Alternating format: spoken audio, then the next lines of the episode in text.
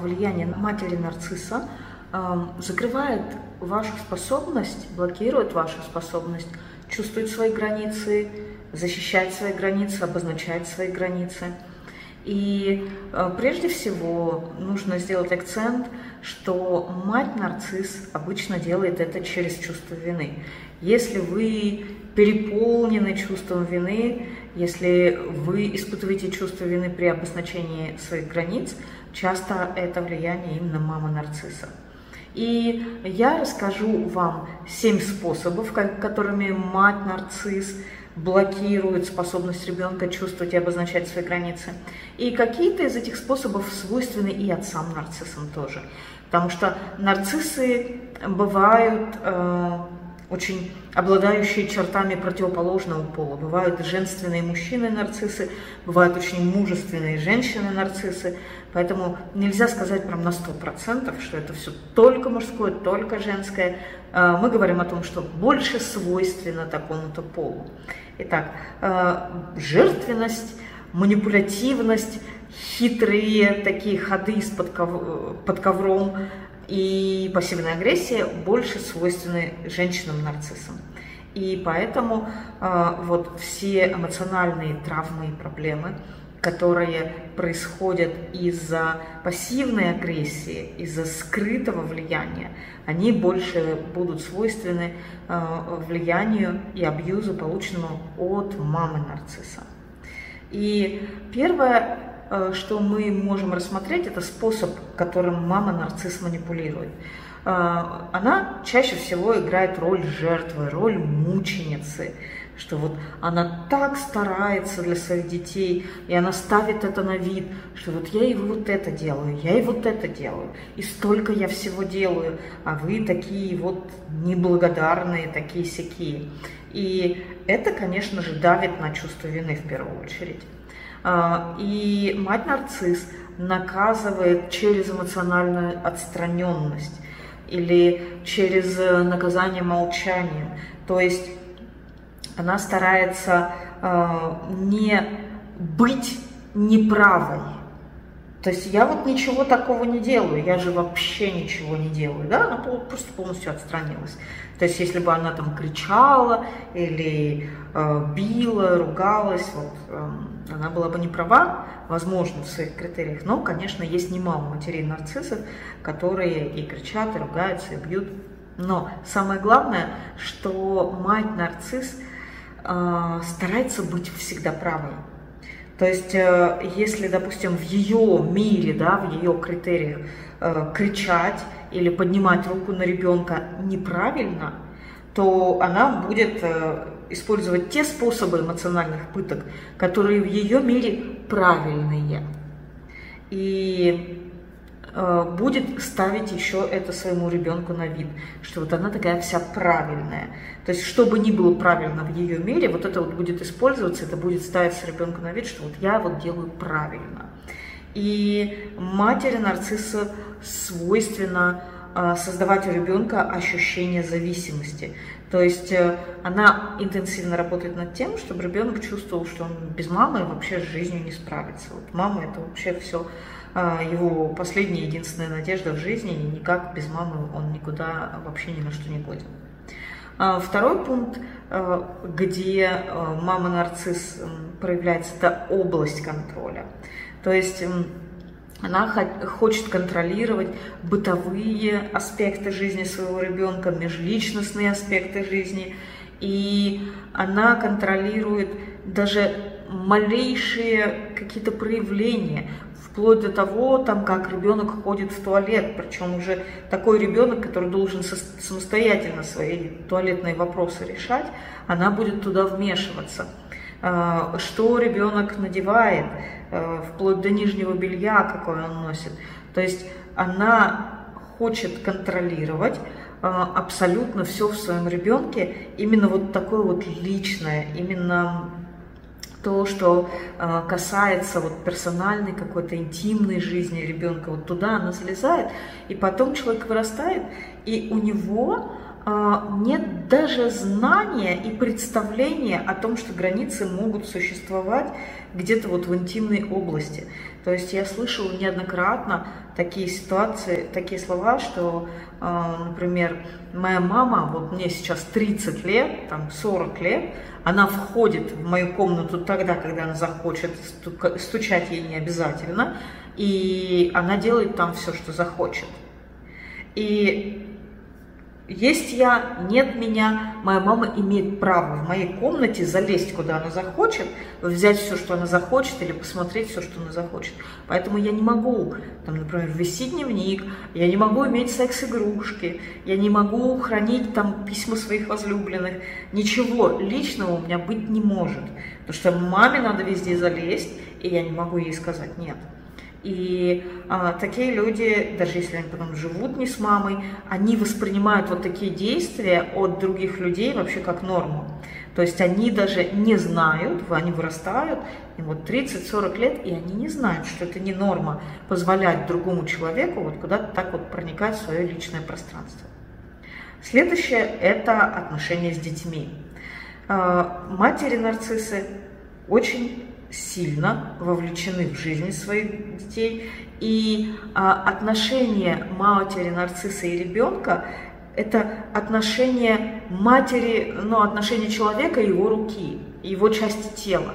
То есть для матери э, нарцисса ребенок довольно часто это просто вот продолжение ее самой, это ее часть тела.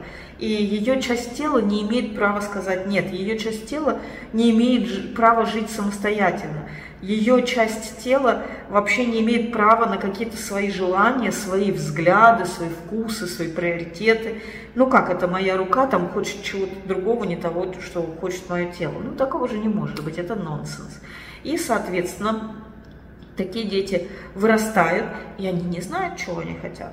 Потому что мама даже знала, хочет ли он кушать или не хочет, хочет он в туалет или не хочет, мама всегда это знала холодно ему или не холодно, тепло ему или не тепло. А, это все знала мама, и человек вырастает, и он не знает, чего он хочет.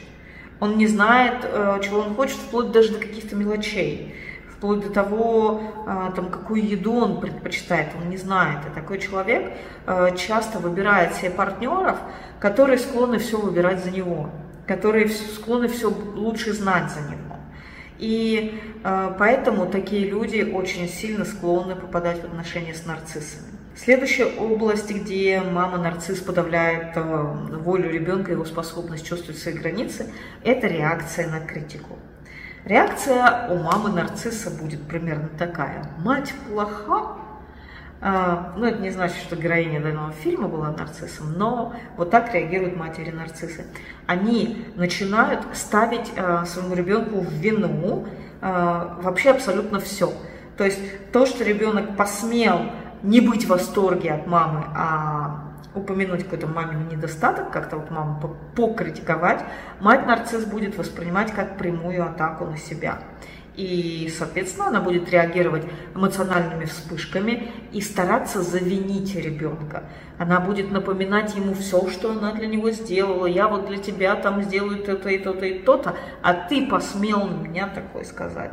То есть как будто э, какая бы то ни была критика, это вот какое-то невероятное вообще оскорбление, как будто в критике вообще не может быть рационального зерна, она его вообще никогда не увидит, и она будет только обвинять и говорить вам, что у вас было э, очень плохое намерение ее обидеть, ее довести до инфаркта, что вы не цените абсолютно все, что она вас сделала, для вас делала, вы не цените, что она вообще вам жизнь подарила, и вот умрет она, и тогда вы, конечно, все поймете, но будет уже поздно. То есть вот упреком этим не будет конца, и она знает уже прекрасно, что работает на вас, что давит на ваше чувство вины, и она будет туда давить. Следующая область, пятая область, это э, реакция матери нарцисса на ваши попытки отделиться начать собственную жизнь самостоятельную. И э, мать нарцисс будет называть это неблагодарностью, она будет использовать всякие формы эмоционального шантажа для того, чтобы не дать вам отделиться. Она в первую очередь, скорее всего, притворится больной. И очень многие детям нарциссов, э, матерей нарциссов, они вот с этими больными мамами э, мучаются, ну как ее больную оставишь? Однако многие, кто прошли через рекомендацию нанять маме сиделку, заметили случай чудесного исцеления. Каким-то образом с сиделкой у мамы прошли все недуги, вот, ну, с какой-то посторонней женщиной, почему-то мама поправилась моментально. А, а причина в том, что болезнь мамы, она была только для того, чтобы держать своего ребенка а, у своей кровати и под своей пятой, и не дать ему жить самостоятельно. И она задавливает виной, она будет упрекать, потому что она хочет, чтобы ребенок был постоянно в ее распоряжении. И э, если дочь, например, выходит замуж, ну и в принципе, если это ребенок ищет себе партнера, ну точнее находит себе партнера, то э, у матери нарцисса будет тенденция такая, э, чтобы партнер был либо подчиненный ей, да, что ну вот только тот, над кем она способна установить контроль, либо вообще ничтожный то есть, ну, его очень легко контролировать, он, например, алкоголик или зависим от чего-то еще другого, там, от игры или еще что-нибудь. И вот она видит, что э, человек слабый, человек зависимый. Ну, хорошо, под мой контроль пойдет, и она тогда будет своего ребенка убеждать, что вот, это тебе подходящий партнер. И, соответственно, стараться сделать так, чтобы у нее вместо одного раба своего собственного ребенка появилось два. Два же лучше, чем один. Вот так будет действовать мама нарцисса. У папы нарцисса будут другие приоритеты. А, следующая, шестая область, это проявление любви. Вот матери нарциссу характерно проявлять любовь э, через э, то, что соответствует ее ожиданиям, ее желаниям. Сделай то, что я хочу, я тебя хвалю, я тебе проявляю свою любовь, я тебе даю э, проявление внимания, и ты у меня вообще любимчик мой хороший. Сделал то, что я не хочу, или не сделал то, что я хочу. Ничего не получишь. Никакой тебе любви, ничего. А, может быть, даже получишь наказание. То есть э, забирать, давать Э, и забирать проявление любви, мама нарцисс, она использует это как дрессировку своего ребенка. И она э, всегда условно в своих проявлениях любви, безусловной любви у мамы нарцисса в принципе не бывает, но условие всегда это порадовать маму. Вот. Сделать маму счастливой, э, удовлетворить какое-то мамино желание. Ну тогда да, тогда буду тебя любить как миленького. И э, это, конечно же, э, не дает такому человеку развить способность чувствовать свои границы, потому что э, такой человек постоянно растет в желании сделать что-то, чтобы получить проявление любви. И когда он входит в отношения с другими, он даже не думает про то, что у него есть какие-то границы. Единственное, на что он фокусируется, как угодить тому человеку, как быть полезным тому человеку. Это его единственный фокус, и другого фокуса он не видит. И седьмое, седьмая область – это отношения с другими людьми за пределами семьи. У мамы нарцисса есть такая особенность. Она э, ревнует своего ребенка ко всем за пределом семьи. То есть ребенок это мой раб, это мое продолжение, он должен принадлежать только мне. И с другой стороны, она также конкурирует за внимание других людей, друзей, например. То есть вот придут к ребенку друзья, мать нарцисс будет желать, э, чтобы ей уделяли внимание эти друзья больше, чем ему, своему ребенку. И, соответственно, когда вы э, формируете представление о своих границах или э, когда вот эти, эта чувствительность у вас формируется, с таким маминым подходом, то вы растете в ощущении, что проявляться опасно, что быть в центре внимания опасно, потому что э, мать-нарцисс может задвигать своего ребенка достаточно жестко. Она может высмеивать своего ребенка в глазах друзей, чтобы быть звездой и душой компании его друзей. И она, с другой стороны, может э, опускать и высмеивать его друзей, э, потому что она ревнует, и она не хочет, чтобы для ребенка хоть кто-то был вообще, в принципе, важным. Но это она чаще всего делает за глаза. И вы растете, и вам кажется, что вообще настоящих отношений не существует. Что вот так же, как ваша мама всех э, сквернословит за глаза, вот так же, наверное, и все люди за глаза и за спиной постоянно э, говорят плохое. И э, вам вот вместо того, чтобы чувствовать свои границы, вы будете постоянно думать, а как мне так вот себя повести, чтобы за моей спиной про меня не говорили плохое, чтобы за моей спиной мной остались довольны, вместо того, чтобы чувствовать свои границы.